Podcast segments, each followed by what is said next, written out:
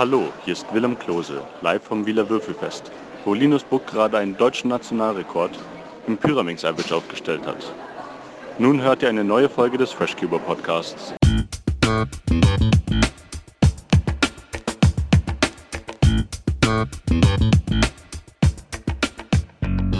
Herzlich willkommen, liebe Zuhörer. Hier ist der Freshcuber Podcast von Roland Frisch, ein etwa alle zwei Wochen erscheinender Audiopodcast rund um das Thema Zauberwürfel und Speedcubing. Gerne möchte ich euch durch Gespräche und Interviews, durch Cubing News und so weiter informieren und unterhalten.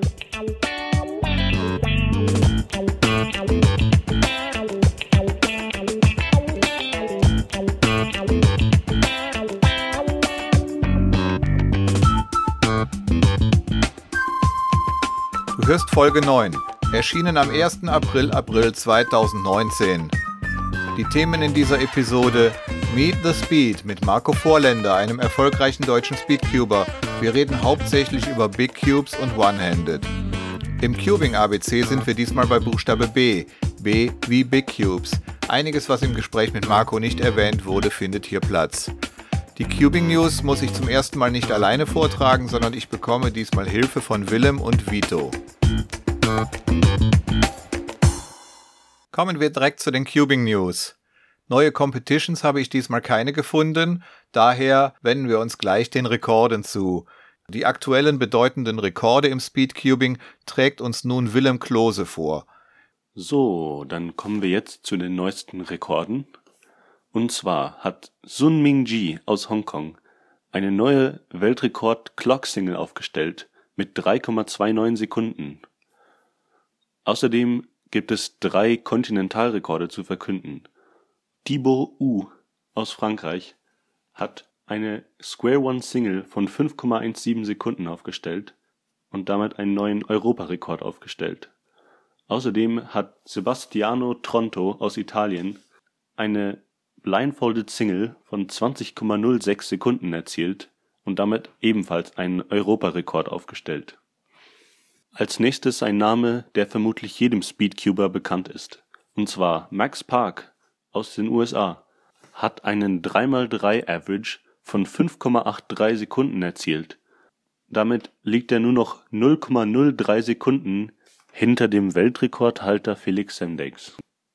Und zu guter Letzt hat Sebastian Weyer eine 6x6 Single von 1 Minute 28,06 erzielt und damit einen neuen deutschen Nationalrekord aufgestellt. Ja, vielen Dank an Willem Klose für die Cubing News aus dem Bereich Rekorde. Kommen wir nun zu den Neuerscheinungen. Außer Willem, den wir gerade gehört haben, gibt es jetzt noch einen zweiten Helfer für den Podcast. Das freut mich ebenfalls sehr. Vito Morgana, der hat sich die Neuerscheinungen der letzten Wochen und Monate vorgenommen. Hören wir mal rein. Er stellt uns den GAN 356X vor, der ja schon ein paar Monate auf dem Markt ist. Außerdem den Moyu Weilong WRM, den es seit etwa einem Monat gibt. Und den nagelneuen YJ Yulong V2M, der ein echter Preistipp ist. Hier also nun Vito. Kommen wir zu den Neuerscheinungen. Der GAN 356X wurde veröffentlicht. Das Besondere an diesem Cube ist, dass man die Magnete ganz einfach austauschen kann. Innerhalb von 30 Sekunden. Dabei gibt es keine Magneten, welche mit schwachen Magneten, mit mittelstarken Magneten sowie mit starken Magneten. Außerdem kann man sich noch ein Numerical EPG-System dazu wünschen, bei dem man alle Nuts so einstellen kann, dass die alle gleich ist. Weil manchmal hat man ja das Problem, dass irgendwie der eine Nut doch irgendwie ein bisschen stärker eingestellt ist. Außerdem kriegt man zu diesem Cube, wie die Magneten, auch eine Tablette GES plus Nuts dazu. Aus eigener Erfahrung kann ich sprechen, dass es ein sehr, sehr guter Cube ist, weil man ihn einfach perfekt einstellen kann. Er dreht sich sehr leise, aber auch geschmeidig.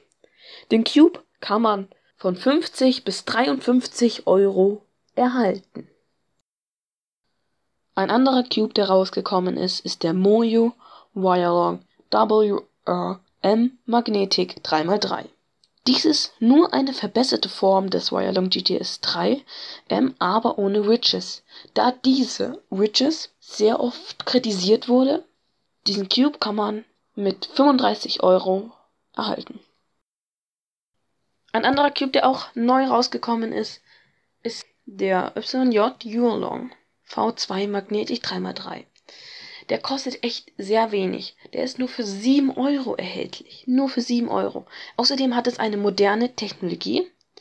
Es hat mittelfeste Magneten, die auch die Stabilität und das Drehen des Cubes verbessern. Sowie ist der Gesamtmechanismus solide. Das ist auch eine fantastische Wahl für Anfänger, da er auch nicht so viel kostet, aber dafür magnetisch ist. Vielen Dank auch an Vito Morgana für diese Zusammenfassung der interessantesten 3x3 Neuerscheinungen. Jetzt kommen wir noch zu einem speziellen Bereich, nämlich einige Vorankündigungen. Stand 1. April April 2019. Punkt 1. Es wird die Gründung der WFCA vorbereitet, für den Fall, dass Feed zum Jahresende tatsächlich kein offizielles Event mehr sein soll. Die World Feed Cube Association plant die Organisation von Feed Competitions. Neben dem normalen 3x3 Feed soll es auch Wettbewerbe geben wie 7x7 Feed Blindfolded. Henry, fang schon mal an zu trainieren. Der nächste Punkt. Hersteller GAN hat den GAN 460 LPM angekündigt. M steht wie immer für magnetisch. Die absolute Neuheit steckt in den Buchstaben LP, die für Less Parities stehen. Der GAN 460 LPM ist also ein 4x4, bei dem es zu deutlich weniger OLL-Parity und PLL-Parity kommen soll. Auch ein neuer StackMat-Timer wurde angekündigt. Leider hat er zwar noch immer kein Bluetooth zur Verbindung mit Smartphones und auch kein USB für eine einfache Verbindung mit dem PC, aber er hat eine sogenannte Intelligent StackMat. Sie soll erkennen, wenn die Unterseite des Würfels nicht gelöst ist. Dafür sind Sensoren in die StackMat eingebaut. Es ist ja ein seit langem diskutiertes Problem, dass der Judge ohne Anfassen des Cubes nur fünf der sechs Seiten sehen kann. Woher soll er also wissen, ob der Cube wirklich gelöst ist? Die Intelligent StackMat lässt nach dem Solve den Timer entweder rot oder grün aufleuchten. Genial, finde ich. Nach diesen Vorankündigungen zum 1. April folgen nun noch einige persönliche News über den FreshCuber und seine Website. Viele Artikel gab es auf freshcuber.de im März leider nicht. Außerdem schon in der letzten Folge erwähnten Nachtrag zu Premium Cubing und dem Artikel natürlich zur letzten Podcast-Folge gab es leider nur ein einziges weiteres Update. Und zwar habe ich mir sogenannte Force Cubes gebastelt. Was das ist und warum man das nach 2015 überhaupt noch tut, könnt ihr im Blog auf freshcuber.de lesen. Was mich persönlich angeht, gibt's auch noch eine Kleinigkeit zu vermelden. Ich bin Ende März 25 Jahre alt geworden. Ups, muss wohl ein Zahlendreher gewesen sein. Also 52 sind's inzwischen. Mehr Kerzen, als man mit einem einzigen Atemzug ausblasen kann. Ich bin jetzt zwar ein alter Mann, aber immer noch jünger als Ernö Rubik oder Jessica Friedrich. Jedenfalls habe ich zum Geburtstag ein T-Shirt geschenkt bekommen, in dem ihr mich bestimmt auch auf künftigen Competitions sehen könnt. Darauf steht in wunderschönen Lettern Unterschätze niemals einen alten Mann, der ein Speedcuber ist. Ein Bild davon tue ich in die Show Notes. Zum Abschluss der persönlichen News habe ich noch eine verrückte Geschichte zu erzählen, die mir in den letzten paar Tagen passiert ist. Dazu muss ich aber etwas weiter ausholen. Wie ja allgemein bekannt ist, wird der Verkauf von Speedcubes in den Größen 2x2 bis 5x5 durch irgendwelche zweifelhaften Patente von Rubix hier in Deutschland massiv behindert. Alle Cubes, die es früher schon von Rubix gab, sind davon also betroffen. Für 6x6 und 7x7 gilt das allerdings nicht, weil Rubix daran niemals Patente hatte. Nun wollte ich also anfangen, den 6x6 auch ein wenig auf Zeit zu üben und wollte mir dafür einen magnetischen 6x6 bestellen. Ich habe mir also einen 6x6 bei einem Knobelspielversand in Hamburg bestellt. Ich bin zur Post gegangen, Paket abholen. Beim Auspacken zu Hause der Schreck. Statt des Moju Aoshi GTS 6 M befand sich darin ein original verpackter Moju Aosu 4x4M. Für alle, die in der vergangenen Folge aufgepasst haben, also stolze Geschwindigkeit statt stolze Welt. Also habe ich dann in Hamburg angerufen und den Sachverhalt geschildert, den ich auch durch Fotos dokumentiert hatte. Der Mitarbeiter dort entschuldigte sich und konnte sich das zunächst selber gar nicht erklären, denn aufgrund der vorhin geschilderten Patentlage verkaufen die hier gar keine schnellen 4x4. Also muss wohl bei Mojo versehentlich ein 4x4 in die Kiste mit den 6x6 gelangt sein. Ich bat am Telefon darum, den 6x6 möglichst bald zu schicken und nicht erst die Rücksendung des 4x4 abzuwarten. Die Antwort, die mich sehr gefreut hat, kam dann wie folgt. Den 4x4 GTSM brauche ich nicht zurückzusenden, denn dank Rubix dürfen sie den ja eh nicht verkaufen. So habe ich ihn quasi als Gratisbeigabe erhalten. Ich hätte nicht gedacht, dass dieses seltsame Patent oder Markengebaren von Rubix zu irgendetwas gut sein könnte. Aber nun weiß ich wozu. Kaufe zwei Top Cubes und du erhältst den billigeren gratis. Danke an Mojo und Rubix für diesen unfreiwilligen Deal und danke auch an den freundlichen Knobelspielhändler aus Hamburg, dass er die Fehllieferung so schnell, so kundenfreundlich und so unkompliziert abgewickelt hat. Meet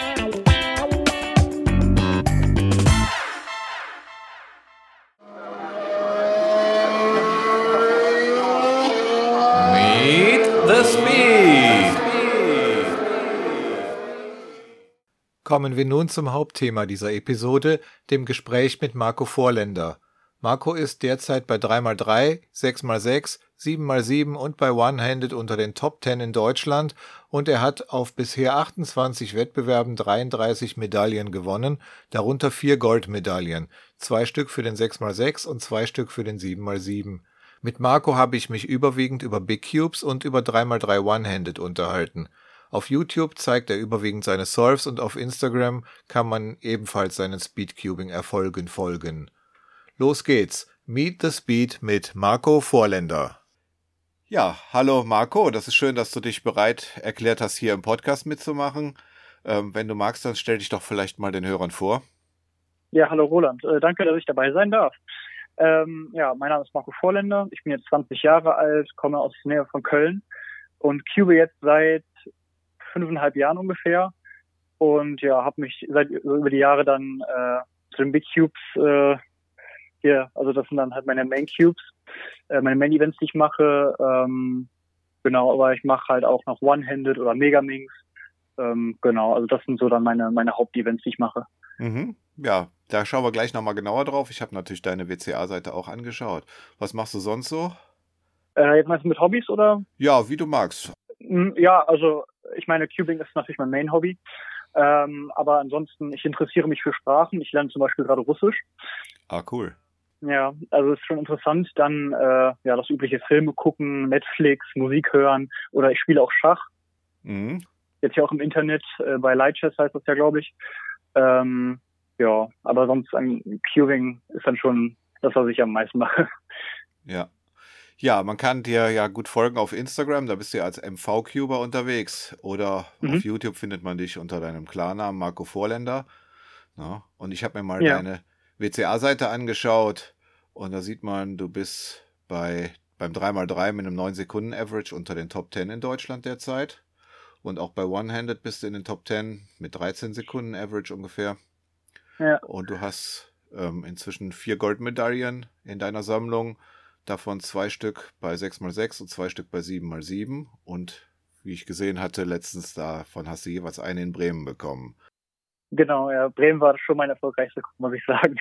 Ja, also die anderen waren schon ein bisschen her. Also man merkt, da hast du doch einiges dran getan und da stellt sich dann auch die Belohnung ein. Mhm. Ja, und bei 6x6 und 7x7 bist du ja noch weiter vorne in den Top 10, wenn man das sich auf deiner WCA-Seite anschaut, die ich natürlich auch verlinken werde. Und deswegen Mhm. denke ich mir, ist das auch unser erstes Thema, wo wir mal drüber reden. Also Big Cubes. Alles ab, Ja. 4, ab 4x4 aufwärts, würde ich sagen, kann man Big Cubes nennen, ne? Ja, würde ich auch sagen. Ja. Also 4x4 ist so ein Mittelding, ne? Mhm. Ähm, und dann, ja, ab 5 oder dann aufwärts, ne? Und bei Ja. Competitions, für die, die es nicht wissen, geht es ja derzeit bis 7x7. Ich habe aber auf deiner Instagram-Seite gesehen, du hast auch ein 8x8 und ein 9x9. Löst du die auch auf Zeit? Ja, ich habe sogar äh, ein 10x10 auch und ein 11x11. Wow. Aber ich habe den 11, den 11x11 habe ich, glaube ich, erst einmal in meinem Leben gelöst. Das waren auch 44 Minuten oder so. Ähm, 8x8 und 9x9 habe ich jetzt den von äh, MF hei- oder Mofungi heißt oder ich weiß gar nicht genau, wie es heißt. Mhm. Ähm, die Cubes sind auch echt sehr gut. Ähm, Mache ich mal gelegentlich, aber jetzt äh, nicht so äh, exzessiv wie 6er oder 7er. Ja, ich habe einen älteren äh, Shengshao 8x8, der ist etwas schwer zu drehen. Dann Ja. hatten wir hier Besuch, der hat dann etwas wilder gedreht. Und Ja. ähm, dann kam da auf einmal so ein kleines Teil wie so ein Mini-Kleiderbügel raus. das sollte, Ja. glaube ich, eigentlich nicht so sein. Und äh, seitdem äh, behandle ich den nur noch wie ein rohes Ei. Und letzten Endes ist es ja auch bei den Big Cubes so, wenn man den 6x6 kann, dann kann man auch den 8x8 und theoretisch auch alle größeren, ne? Und Ja, genau, dann ist das eigentlich immer, das immer das Gleiche, aber dauert halt länger, ne? Ja. Äh, Ich habe jetzt auch hier einen 11x11, der noch äh, verdreht ist, da bekomme ich dann irgendwie nicht zu, den zu lösen, aber ja, mal schauen. Ja. da hast du auf jeder Seite dann schon 81 Center, ne? Das muss man sich mal klar machen. Die sort erstmal Ja. sortiert werden müssen. Auf jeder einzelnen Seite 81 Center, 9x9, ne? Naja, stimmt. Ja. Hast du denn so vielleicht schon mal irgendwo so einen Riesenwürfel gelöst? So ein 13x13 oder inzwischen gibt's ja bis 17x17, glaube ich. Ähm, ich weiß, letztes Jahr in Frankfurt hatte einer ein äh, 13x13 dabei. Ähm, wollte ich auch mal mich dran geben, habe dann irgendwie ein Center gelöst und da hatte ich irgendwie keine Lust mehr. Also das ist wirklich, vor allem wenn man auf einer Meisterschaft ist, äh, dadurch werden ja auch die Hände schon und dann hat man meistens nicht so Lust, dann irgendwie den ganzen 13x13 Solve zu machen. Äh, ja, aber ich glaube, größer als 11x11 habe ich noch nie, noch nie gelöst. Mhm. Ja. Also das ist ja dann fast wie so ein Fußball, ne? Den, Ja. das ist schon, den muss man, glaube ich, meistens abstellen oder so auf dem Tisch, ne, um den vernünftig zu lösen. Ja. Ja. Ja, doch, das, äh, ja, Ja, also ist schon was. Da würde ich sagen, sprechen wir lieber mal über die, die auch auf Competition verwendet werden. Ne? So viel ich weiß, verwendest du für 4x4 und 5x5 die Yao-Methode. Ne? Richtig, genau. Da gibt es aber kleine Unterschiede. Willst du uns das mal erzählen zwischen Yao 4 und Yao 5? Ja, also seit vier Jahren oder so benutze ich halt bei 4x4 die Yao-Methode. Das ist ja die, benutzt du, glaube ich, auch, oder? Nee, ich benutze Hoya. Können wir gleich auch noch Ach drüber so. reden. Ach so, okay. Äh, soll ich mal kurz erklären, wie Yao generell funktioniert? Ja, oder? gerne, gerne. Äh, okay, also Yao funktioniert so, man löst halt erst zwei gegen, äh, gegenüberliegende Center, wobei eine davon die äh, Farbe ist, auf der man das Kreuz dann später löst. Dann löst Mhm. man drei Cross-Edges, dann die Centers, dann die letzte Cross-Edge, dann die letzten Edges und dann dreimal drei halt. Ähm, Das wäre jetzt so das normale Yao. Ähm, bei Yao 5 ist das noch ein bisschen anders. Also bei, beim 5er benutze ich das ja. Da löst man halt auch die äh, ersten beiden Centers. Dann löse ich aber alle vier Cross-Edges. Ähm, Mhm. ähm, dann verbinde ich die mit so mit so einer mit so einer 1x3 Bar von den Centers, löse dann die restlichen Centers und dann kommt jetzt so, sag ich mal, der größte Unterschied. Dann löst man nämlich ähm, alle F2L Edges, also alle Edges, die kein Gelb enthalten. Ja. Dann löst man zwei nebeneinander liegende F2L Pairs und dann hat man ja nur noch die letzten vier Edges, die man lösen muss. Und die kann man dann in den letzten beiden Slots halt lösen, indem man einfach immer Slice, Flip, Slice macht. Mhm. Ähm, und das ist dann auch sehr gut fürs Look Ahead. Also da kann man wirklich so weit äh, vorausplanen. Wenn man das dann auch gelöst hat, dann bleibt ja nur noch 3x3 übrig, wobei das ja nur noch zwei Pairs plus letzte Ebene ist. Ne? Ähm, und das geht dann manchmal echt sauschnell. Ja, also ich habe mir das damals angeschaut mit Yao, wo ich mich entscheiden musste, was mache ich denn jetzt, Yao oder Hoya oder bleibe ich bei so irgendeinem Reduction ähm, Gemurkse, Ja. was ich mir so selber beigebracht hatte. Und ähm, dann hat mir bei Hoya ganz gut gefallen, dass man eigentlich das komplette Cross erst macht, muss ich sagen. Das fand ich irgendwie für mich als Anfänger ein bisschen übersichtlicher als bei Yao, dass man drei von vier Ja, ja, stimmt, kann ich verstehen. Mhm. Edges erst macht. Ja, aber ansonsten sind die Methoden ja schon ein Stück weit verwandt. Ja. Und ich mache dann eben, ähm, bei 4x4 mache ich dann die restlichen Edges mit 323 oder mit Free Slice bei dem 5x5. Ich habe auch mal äh, Hoya ausprobiert, aber irgendwie komme ich damit nicht so gut klar. Irgendwie, da muss man ja, hier für die Center muss man ja auch Color Neutral dann, glaube ich, sein mit äh, grün, blau oder orange-rot, ne, welche man zuerst löst. Äh, oder, oder wie machst du das? Ja, also ich löse eine von diesen Vieren, also nicht gelb und nicht Mhm. weiß. Und dann die Mhm. gegenüberliegende. Und dann als drittes mache ich persönlich immer weiß. Also das könnte man sich Mhm. ja auch noch optimieren. Und dann eben eine angrenzende. Und Mhm. dann habe ich eben den gelben übrig und einen an gelb angrenzenden. Und die nehme ich dann eben, um die weißen Edges zu machen. Mhm. Ja. Ja. ja, ich würde sagen, das ist so ein bisschen Geschmackssache. Ne? Man muss da auch keine Mhm. Glaubensfrage draus machen, ob Yao oder Hoya oder sonst was. Ne? Nee, ab, also es gibt wirklich Leute, die sehr schnell mit äh, Hoya oder Yao auf 6 oder 7 auch sind. Ähm, zum Beispiel kennst du Kiran aus Irland? Der ist ja beim 7er zum Beispiel bei 2 Minuten 10 im Durchschnitt mit Yao. Mhm. Ah, ja. Das ist echt äh, interessant, wie, wie schnell man damit doch werden kann, hätte ich echt nicht gedacht. Mhm. Ja, kenne ich jetzt so nicht. Also ich muss sagen, ich gucke auch nicht so viel auf YouTube, was es da alles gibt. Fehlt mir ein bisschen die Zeit äh, zu. Ich cube ja meistens, wenn ich unterwegs bin in der Bahn. Mhm. Und dann kommt das leider ein bisschen zu kurz. Ja, ja. was gibt's da noch so zu sagen zu Yao? Möchtest du das noch ein bisschen irgendwie Anfängertipps geben oder so vielleicht, wenn einer da einsteigen möchte? Ähm, also ich würde generell erstmal empfehlen, bei 4x4, wenn man jetzt damit anfängt, würde ich, glaube ich, erstmal die Reduction-Methode äh, lernen, weil das generell zum Verständnis, wie der viel funktioniert, erstmal besser ist. Aber dann auch, äh, wenn man die beherrscht, würde ich dann auch schon auf Yao umsteigen. Ähm, ich weiß nicht, ich würde da auch, glaube ich, erstmal nur auf Weiß machen, ist, glaube ich, für den Anfang erstmal besser. Ähm, und dann für 5x5 ähm, ist Geschmackssache, muss ich sagen. Also kann man mit äh, Reduction genauso schnell werden oder mit, äh, also weiß ich nicht, muss man halt selber entscheiden, welche Methode man dafür benutzt. Ähm, mhm. Ja, also muss halt Spaß machen. Ne? Also ich benutze jetzt auch zum Beispiel beim 5x5 äh, nur Yao, weil es wirklich sehr viel Spaß macht und weil ich damit so viel schneller geworden bin innerhalb eines Jahres. Ja, ja. Ja, also ich habe äh, schon in meinem Blog für die Anfänger auch Hoya empfohlen, weil, also das ist ja ein bisschen abgespeckt, wenn man sagt, nimm eine der vier mittleren Farben und dann nimmst du als drittes Weiß. Das ist ja jetzt nicht hm. Hoya, mhm. wie es die, die Profis machen. Ne? Aber ich ja. finde es übersichtlicher, wenn die weißen Edges dann schon mal alle weg sind. Während man bei Reduction ja immer gucken muss, ist es jetzt oben oder ist es unten und wo habe ich noch einen freien Platz und so. Also ich fand, bei Reduction verliert man auch als Anfänger eher mal ein bisschen den Überblick. Und bei Hoya fand ich das für mich persönlich strukturierter. Aber ja. Felix Sembex zum Beispiel erzählt ja auch den Leuten, macht erst Reduction und dann Yao, ne? Der empfiehlt dann Yao. Ja, genau, ist halt alles Geschmackssache. Ne? Muss man halt ja. äh, für sich selber wissen, welche Methode man dafür benutzt. Ja.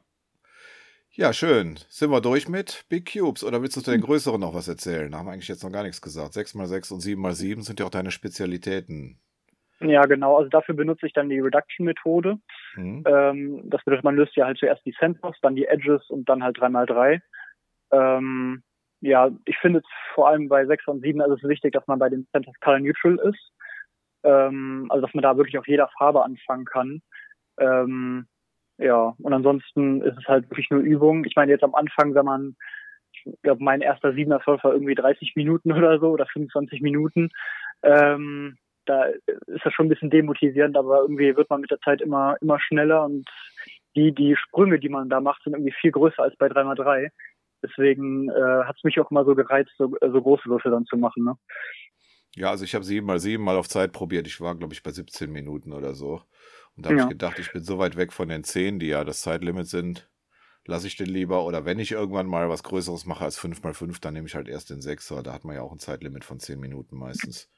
Ja, genau. Ich weiß noch, äh, als ich das erste Mal dann unter 10 Minuten beim Siebener war, da das ist, äh, war schon ein schönes Gefühl, aber es geht dann halt immer weiter. Da war das nächste Ziel unter 9 Minuten, dann unter 8 Minuten und äh, so geht das dann immer weiter. Mhm. Ja, mit den Parities, ähm, wenn man jetzt, sag ich mal, beim beim Sechser, Achter und sowas hast du dann, muss das unter Umständen sogar mehrfach machen, ne? Oder hast du dann einen Algorithmus? Äh, ja, ich meine zum Beispiel beim, beim äh, Neuner zum Beispiel, da kannst du ja auch Edge Parity haben. Ja.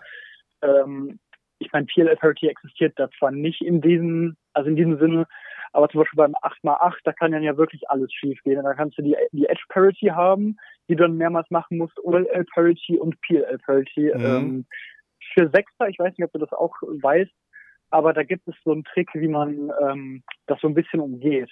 Aha, nee, kenne ich noch nicht. Und zwar, wenn du äh, die Edges gelöst hast und du hast auf einer Edge noch Parity, dann weißt du ja nicht, ob du die inneren beiden oder die äußeren beiden äh, flippen musst. Ja. Das, das, sieht man ja dann nicht. Mhm. Und die hebt man dann für die letzte Ebene auf und da sieht man dann ja, ob man die inneren beiden oder die äußeren beiden tauschen muss, um halt äh, Parity zu begehen. Und äh, ah. dann kann man, kann man halt nicht mehr Triple Parity bekommen. Mhm. Ja, dann würde ich sagen, können wir uns das nächste Thema anschauen, oder? Ja, gerne. Na, dann als zweites hatten wir uns ja überlegt, über One-Handed zu sprechen, denn da bist du ja auch ziemlich flott und in den Top Ten in Deutschland. Na, machst du das mit CFOP ja. oder wie machst du das? Ähm, genau, ich mache das mit CFOP. Ähm, ich versuche auch immer, ähm, während ich halt das F2L mache, ähm, irgendwie fast also die ganzen Edges zu orientieren, damit man dann so ein, so ein Cross-OLL hat. Ähm, und dann versuche ich immer COLL zu machen und dann mhm. äh, ja immer so ein paar Tricks mit, noch mit einzubauen, die dann so ein bisschen äh, fingerfreundlicher für One-Handed sind. Ah ja. Was hältst du denn davon für One-Handed ähm, eine andere Methode zu verwenden? Also manche machen da ja inzwischen recht flotte Sachen Ruh, mit, ne? mit Ruh zum Beispiel, ja. Oder ja. auch ähm, Sisi würde sich ja theoretisch zumindest anbieten, ne? Also weil es einfach mhm. am Ende nur noch drei. Ja, also Genau, also Simon macht ja zum Beispiel One-Handed mit ZZ, der macht ja aber auch Two-Handed ZZ. Ähm, ist, ist, ist wirklich gut, muss ich sagen, ist eine super Methode. Ähm, vor allem für Simon lohnt es sich auch, weil er Full CBLL kann. Aber ich kann es zum Beispiel überhaupt nicht. Deswegen ähm, mhm. wird sich das, glaube ich, für mich auch nicht so lohnen. Ähm, und ich weiß nicht, mit, mit CFOP komme ich da auch gut klar. Ähm, wenn man die ganzen OLL und PLL-Algorithmen mit One-Handed raus hat, dann geht's, glaube ich, auch. Also ist äh, auch eine Übungssache. Ja. Und Ru ähm, habe ich, also ich glaube, ich kann die Ru-Methode nicht mehr, ich beherrsche die nicht mal. Ähm, und vor allem mit M-Moves, das äh, wäre dann, glaube ich, für mich zu schwierig. Also M-Moves, da bin ich sowieso nicht so gut drin. Ähm, deswegen, glaube ich, bleibe ich, bleibe ich bei CFOP. Mhm. Ja, die stellen den Würfel ja dann so halb auf den Tisch, ne? Table ja. Abuse nennt man das, ne? Oder ja, genau. Table Use, sagen die. und ähm, also da ich ja, wie eben schon gesagt, meistens in der Bahn übe, kommt das für mich auch nicht in Frage, obwohl ich mir jetzt ein ganz klein bisschen Ruhe mal angeschaut habe, aber nur damit ja. ich im Prinzip weiß, worum es da geht, aber das wird nicht meine Hauptmethode werden, auch, auch nicht beinhändig. Ja. ich meine, auf Ruhe wurde ja auch mal der Weltrekord aufgestellt, eine 9,52 Sekunden oder so von Kian war es ja, ja. glaube ich, ne? Ähm, hätte ich auch nie gedacht, dass mal irgendjemand einen Weltrekord äh, für One-Handed mit Ruhe, äh, Ruhe hält. Mhm. Aber äh, ist echt interessant. Also auf jeden Fall Respekt. Ja. Hast du One-Handed äh, ziemlich früh angefangen oder warst du da schon top auf äh, Two-Handed und hast dann dich auch an One-Handed ranbegeben und durftest alle Algorithmen neu lernen? Nee, also bei mir war es so, ich habe erstmal gar kein One-Handed gemacht. Dann habe ich es einmal versucht, war dann irgendwie bei drei, vier Minuten und äh, habe dann aber irgendwie mir so Videos von Weltrekorden angeguckt und dann habe ich mir so gedacht, wie, wie können die das denn so schnell? Also wie kann man so schnell One-Handed drehen? Das geht doch gar nicht.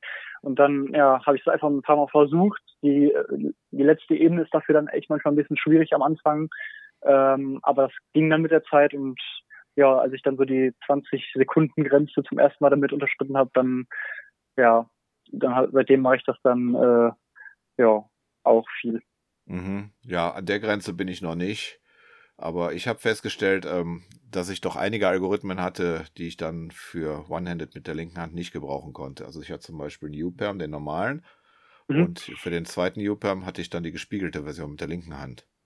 Ach so, und okay. dann musste ich mir das halt ja. halt umgewöhnen und jetzt nehme ich einfach den ersten, äh, indem ich den rückwärts laufen lasse. Dann, Ach so, ja, so kannst du auch machen. Ja. Auch. Ja. Oder, oder einfach Two-Look äh, PLL, wenn man jetzt zum Beispiel was weiß ich, ähm, ein G-Perm hat oder so, kann man ja auch zuerst ein T-Perm machen und dann nochmal ein U-Perm oder sowas. Ja. Ähm, ich weiß jetzt nicht, ob es dann am Anfang schneller geht, aber es ist auf jeden Fall fingerfreundlicher dann. Ja. Also die G-Perms habe ich mir erst im, jetzt im letzten Sommer rausgesucht. Im Schwedenurlaub habe ich endlich mal gelernt. Das waren die letzten vier, die mir noch fehlten für Full PLL. Und dann habe ich direkt welche genommen, die auch One-Handed gehen. Ja, so gut. Also das war dann nicht so das Problem. Ja, Gibt es zu One-Handed noch irgendwelche Tipps oder was du gerne dazu noch erzählen möchtest? Ja, also ich weiß noch, äh, das war meine zweite Meisterschaft überhaupt. Das war die Frankfurt Cube Day 2015. Da war meine Bestzeit, die ich One-Handed gemacht habe, ähm, 17,7, glaube ich, mit einem Last Layers zu, zu Hause halt. Und dann habe mhm. ich auf der Meisterschaft offiziell eine 14,1 gemacht, was dann wow. um über drei Sekunden Bestzeit war. Und das hat dann auch ein bisschen dazu beigetragen, dass ich One-Handed so viel dann geübt habe und dass es dann so viel Spaß gemacht hat. Ja, cool. Also ich habe meistens drei Sekunden länger als zu Hause bei den meisten Events so ungefähr. Ja, das ist das ist auch meistens so. Das ist auch echt sehr selten, dass man mhm. auf der Meisterschaft eine Overall-PB macht. Also eine Zeit, die besser ist als die Bestzeit, die man zu Hause gemacht hat. Aber äh, ja, ist dann halt einmal passiert und äh, ja, habe mich da auch sehr drüber gefreut. War dann auch irgendwie Neunter in Deutschland, glaube ich, zu dem Zeitpunkt. Mhm. Ja. Ja, cool. Ja, dann würde ich dich gerne noch fragen, was ist denn deine nächste Competition? Wo sehen wir uns wieder? Das sind, das sind die German Open in äh, Gütersloh. In drei Wochen sind die, glaube ich, sogar. Ja, genau, irgendwie. ich habe hier sogar gerade eine Liste, wann meine nächsten Competitions sind. Äh, also genau, German Open. 6. 6. 7. April, glaube ich, ne? Genau, 6. 7. April. Dann die Hessen Open, die sind im Mai. Und dann Elsass in äh, Straßburg. Ah ja. Ja, in Gütersloh sehen wir uns auf jeden Fall. Hessen, da muss ich noch ein bisschen gucken, wie ich das hinkriege mit meinem Frei, aber. Also, also da ist, glaube ich, schon, schon voll, da ist, glaube ich, Anmelde. Ähm nee, ich habe mich schon angemeldet, nur ich muss ja das dann jetzt, ich muss mich erst einmal anmelden und dann muss ich sehen, ob ich das mit der Firma hinkriege. Sollte es nicht klappen, gebe ich den Platz natürlich rechtzeitig zurück. Ach so, okay, ja. Ne? Aber ich hoffe mal, es klappt. Ja, hoffe ich auch. Ja. ja. Ja, und was hast du in letzter Zeit so Neues gelernt beim Cuben? Hast du dir auch nochmal irgendwie ja. bestimmte Algorithmen vorgenommen, irgendein ArcSet oder sonst irgendwas? Ja, ich wollte jetzt mal CBLLs lernen. Ich habe jetzt sogar mit dem ersten Set mal angefangen. Das ist ähm, der T-OLL, also der OLL, wo halt zwei Corners ja. nebeneinander liegend gelöst sind und die anderen beiden zeigen so auseinander. Weißt du, was ich meine? Ja. Genau, und da lerne ich dann halt äh, COLL für COLL. Das sind ja dann, glaube ich, 72 Stück insgesamt. Und da kann ich dann jetzt schon die ersten zwölf, also den ersten COLL. Und jetzt bin ich ja gerade beim zweiten. Ich weiß jetzt nicht, wie viele äh, CBLLs ich insgesamt lernen werde. Wahrscheinlich nicht full. Aber ähm, so, wenn es um die 100 sind oder so, wird es auf jeden Fall schon helfen. Ja, cool. Oh. Ja, Gut, dann würde ich sagen, sind wir, glaube ich, durch, oder? Hast du noch irgendwas, was du den Cubern mitgeben möchtest, wo du jetzt schon mal auf Sendung bist? ähm, ja, einfach Spaß am Cuben haben, ähm, immer viel dazulernen und auf Competitions gehen und äh, ja, da mit anderen Leuten reden, Spaß haben und ja, ich glaube, so wird man dann ziemlich erfolgreich im Cuben. Genau, also der Spaß ist, glaube ich, wichtiger als verbissen auf irgendwelche Ziele hinzuarbeiten, ne? Ja, ganz genau. Das denke ich mir. Das kann man auf jeden Fall schon mal so sagen. Und es ist ja einfach auch eine tolle Gemeinschaft, die wir da haben. Und mhm. manchmal kommt das ein bisschen kurz, weil es eben ja doch alles ein ziemlich straffer Ablauf ist. Aber ich finde, insgesamt merkt man das eben schon. Und das kann man wirklich jedem empfehlen. Man muss nicht erst super top sein, bevor man zum ersten Mal auf eine Competition geht, sondern nee, genau. geht so früh wie möglich hin. Ja, die meisten Leute haben ja Angst, dass sie dann irgendwie letzter werden oder sowas. Aber so sollte man nicht denken. Auch, auch wenn es so sein sollte, ist ja nicht schlimm. Ne? Also einfach nur Spaß haben. Genau. Eben, da wird keiner für ausgelacht. Also man sieht ja dann, trotzdem kriegt man Tipps und ähm, jedem wird äh, für seinen eigenen Erfolg sozusagen auch weitergeholfen und so. Das, das fand ich auch eine der ganz wichtigen Lektionen ganz am Anfang. Da habe ich auch gedacht, was soll ich da? Ich bin irgendwo unter den letzten drei. Na, aber selbst wenn es so ist, macht ja nee. nichts. Keiner verspottet einen, sondern man kriegt, man kann eine ganze Menge mit nach Hause nehmen an Motivation und auch an neuen Ideen, wie man schneller werden kann. So ist es. Gut, dann sage ich dir Dankeschön. War ein nettes Interview, finde ich. Und ja, danke dir. Wir sehen uns dann in, äh, in Gütersloh am 6. April hoffentlich. Genau. Mach's gut, ne? Ja, mach's gut. Tschüss. Tschüss. Das war Meet the Speed mit Marco Vorländer. Die Links zu seinem YouTube- und Instagram-Kanal schreibe ich wie immer in die Show Notes dieser Folge.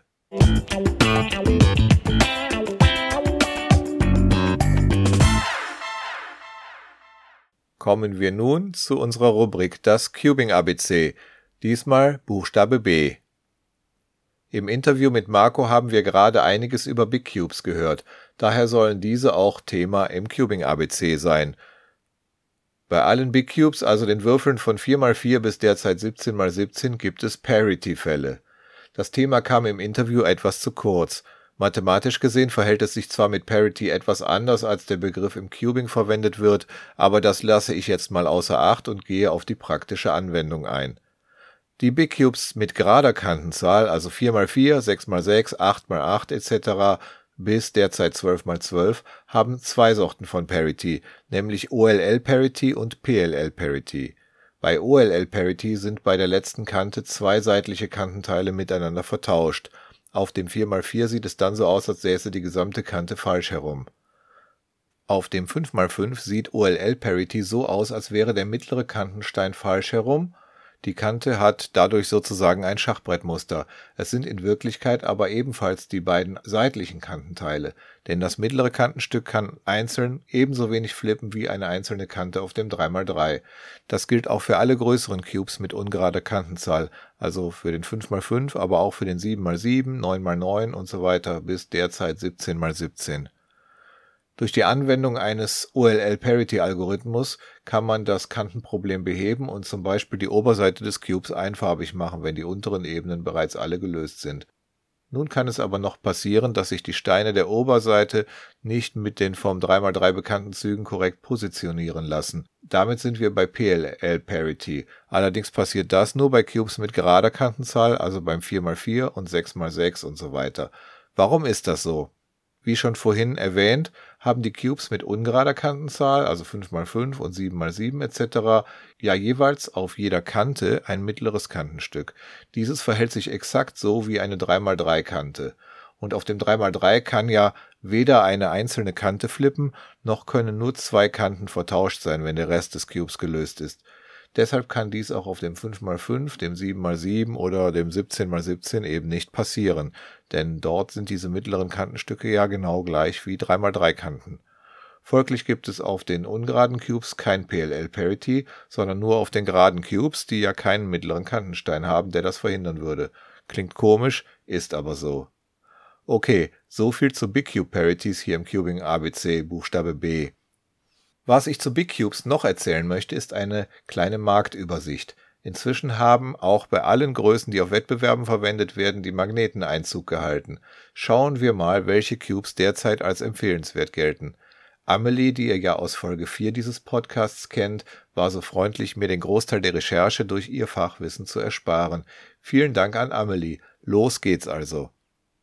Beim 4x4 gibt es den Moju Aosu GTSM, von dem ich vorhin ja schon erzählt habe mit meiner Gratislieferung.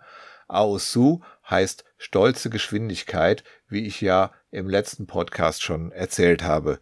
Es gibt für den 4x4 auch den Shihi Wukwe M, aber ob der noch wirklich angesagt ist, kann ich nicht wirklich beurteilen. Jedenfalls gibt es davon auch eine kleinere Version, den Mini Wukwe mit 60 mm Kantenlänge statt 62 mm. Beim 5x5 ist der Moyu Ao Chuang M, stolze Schöpfung, wohl der angesagteste Cube der Zeit.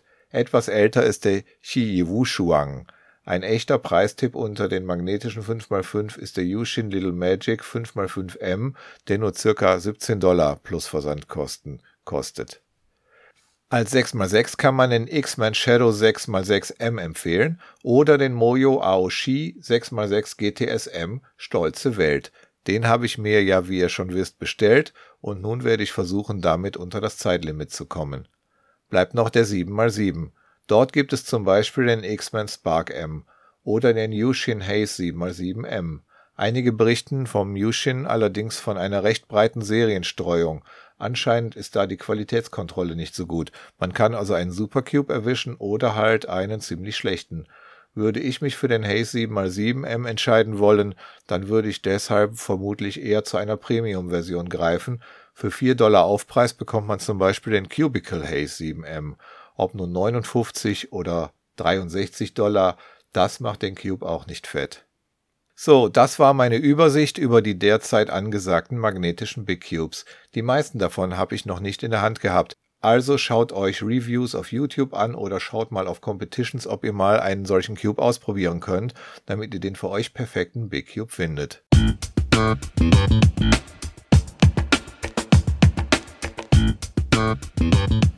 Damit sind wir leider am Ende dieser Episode angelangt. Ich hoffe, diese Folge des FreshCuber Podcasts hat euch gefallen. Meine Cubing-Website ist freshcuber.de und dort findet ihr auch die anderen Folgen dieses Podcasts und die Möglichkeit, ihn zu abonnieren, sodass ihr keine Folge verpasst. Wenn ihr dieses Projekt unterstützen möchtet, dann teilt den Link zum Podcast, erzählt anderen Cubern davon, schreibt fleißig Kommentare unter die Show Notes dieser Folge und schickt mir Ideen für weitere Themen. Ihr könnt mir auch gerne e-mailen an podcast@freshcuber.de.